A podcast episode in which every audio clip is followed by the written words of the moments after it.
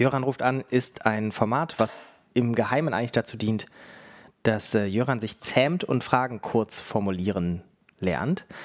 Und ähm, das fällt mir meist schwer und heute besonders. Denn Markus Daimann, den wir anrufen, hat ähm, sich auf einer Tagung eingeschmuggelt mit einem quasi falschen Vortrag. Diese Tagung, wie soll man sagen, drehte sich um Kritik an digitale Bildung im Pauschalen und im Besonderen. Und Markus Daimann hat jetzt versucht, Kritik an dieser Kritik zu äußern. Und was daraufhin an Kritik an ihn zurückkam, das wollen wir von ihm kennenlernen.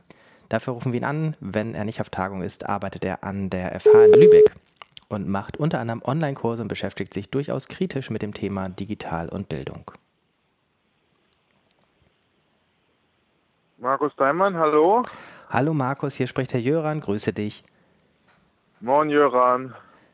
Markus, du warst als trojanisches Pferd auf einer Tagung und hast Kritik an den Kritikern digitaler Bildung geübt. Und was für Kritik ist dir an deiner Kritik zur Kritik bei der Fachtagung mit dem Namen Futur 3 entgegengekommen? Äh, vielleicht hole ich erstmal ein bisschen aus. Also ich war, äh, genau, ich war am Samstag in Offenburg bei der Tagung. Ich weiß gar nicht genau, wie man das ausspricht, ob jetzt Future 3 oder Future III. Äh, aber ich war auf jeden Fall, ich war letztes Jahr auch schon mal dort bei der Tagung.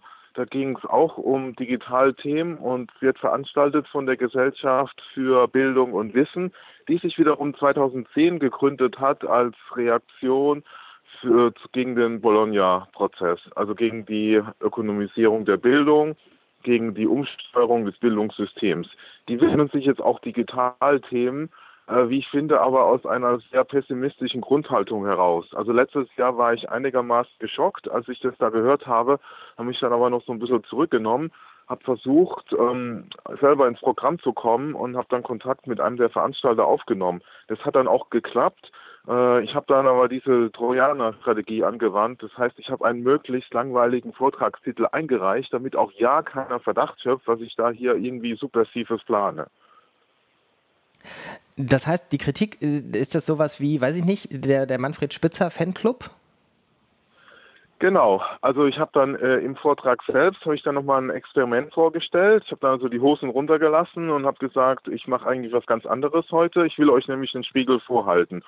Und habe dann ähm, dreiteilig bin ich vorgegangen. Im ersten Teil habe ich so die Hinführung gemacht zu, zu dem Thema und da ging es eben darum, äh, dass ich denke, dass äh, der Diskurs im Moment sehr über Manfred Spitzer und Jörg Träger bestimmt wird, die aus zwei unterschiedlichen Lagern kommen, aber doch ähnlich, ähm, ich würde schon fast sagen, extremistisch argumentieren.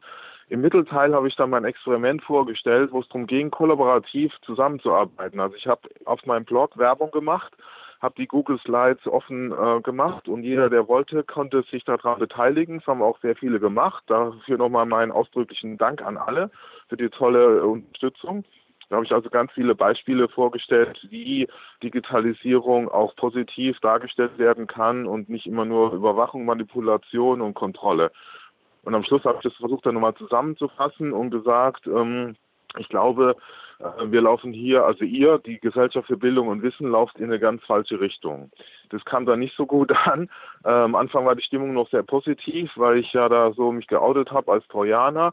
Aber spätestens, als ich dann die ähm, diese Kollaboration vorgestellt habe, wurde mir vorgeworfen, ich würde mich von der Bertelsmann Stiftung instrumentalisieren lassen. Ich könnte ja gar nicht verhindern, dass die Bertelsmann Stiftung selber in die Folien äh, reinschreibt, um sich dann wahrscheinlich in einem besonders guten Licht darzustellen. Und ich wäre Teil des Mil militärisch-industriellen Komplexes. Also äh, an Absurdität nicht mehr zu, über, zu überbieten.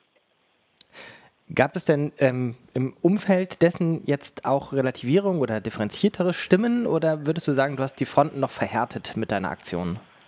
Nee, zum Glück nicht. Also es gab ähm, sehr massive Kritik, die auch ähm, ausschließlich persönlich kodiert war und nicht sachlich. Da dem gegenüber standen aber auch vereinzelte zarte Stimmen, die gesagt haben, hm, vielleicht müssen wir mal aufpassen und nicht immer mit der ganz großen Keule draufhauen, damit uns das Thema nicht ganz entgleitet. Äh, und die einzelnen Beispiele sind ja vielleicht doch ganz positiv. Also es gab da doch durchaus sowas wie Einsicht und, und äh, neue Erkenntnisse. Gut. Was würdest du sagen, ähm, Wie entwickelt sich dieser Bereich weiter? Also würdest du jetzt insgesamt einschätzen, diese zwei Fronten jenseits der Tagung und des Feedbacks, das du bekommen hast, werden sich weiter verhärten und äh, die Lager zuspitzen oder siehst du da eine Annäherung insgesamt, jetzt mal über die Tagung hinaus? Also das ist eine ganz spannende Frage, ähm, die ich jetzt so noch gar nicht beantworten kann weil ich denke, dass ich da doch für einiges Aufsehen gesorgt habe. Und meine Hoffnung ist, dass da jetzt noch weitere Diskussionen entsteht, auch in, in der Gesellschaft äh, insgesamt und auch in den Hardcore-Zirkeln der Analog-Ultras.